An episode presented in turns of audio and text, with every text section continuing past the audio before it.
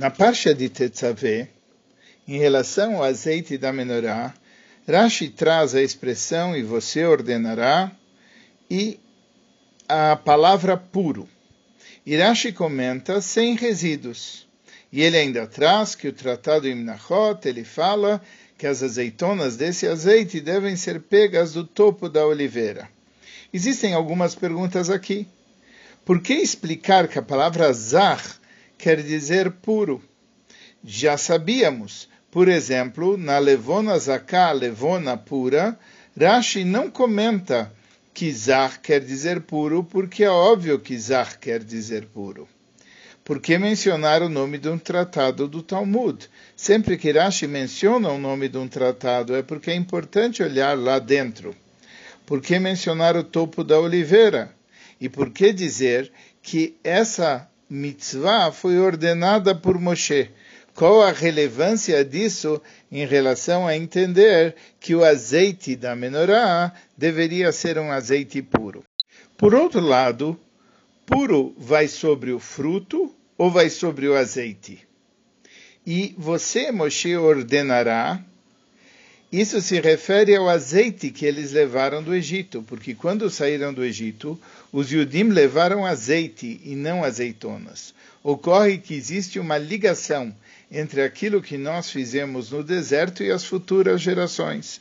Então, se o elemento que havia no deserto era azeite, nas futuras gerações o cuidado, assim aprende Rashi, também deve ser sobre o azeite.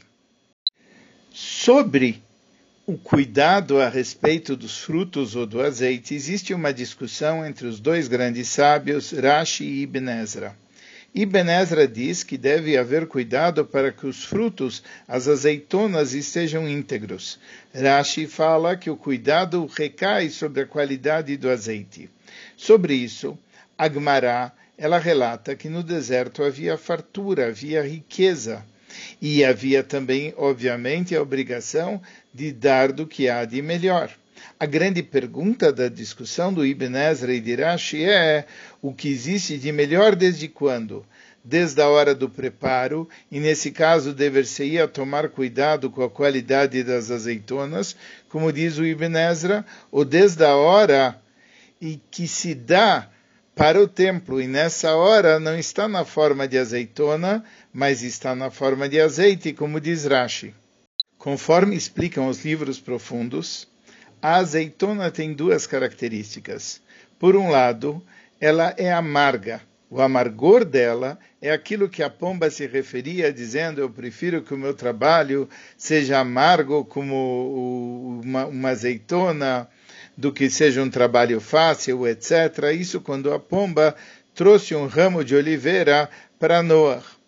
As, o amargor está ligado com a escuridão e está ligado com o esquecimento.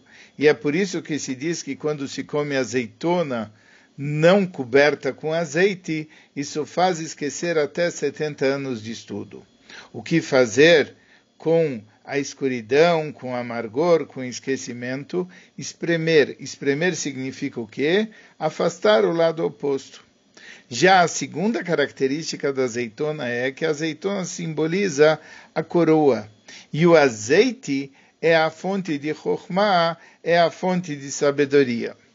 Agora vamos procurar entender a discussão entre Rashi e Ibn Ezra de uma forma mais profunda. O Ibn Ezra fala que a azeitona, que simboliza amargor, que simboliza escuridão, que simboliza clipá e o lado oposto, o que nós devemos fazer com a azeitona? Refiná-la através da pressão.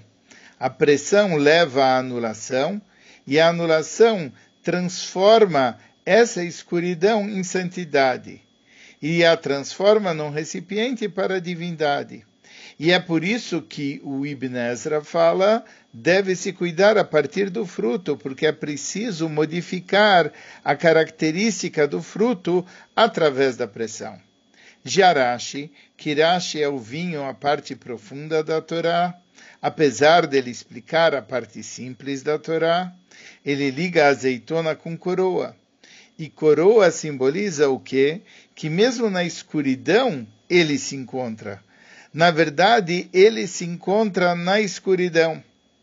ele se encontra numa luz que está acima de todos os mundos. E de repente, naquela luz que está acima de todos os mundos, onde há apenas divindade, de lá surge uma fonte de luz. Essa fonte de luz é Chokhmah, sabedoria. Só que quando surge Chokhmah, sabedoria, nós temos que ter o cuidado que essa sabedoria esteja 100% pura. Por isso Rashi diz que o cuidado é a partir do momento onde é gerado o azeite.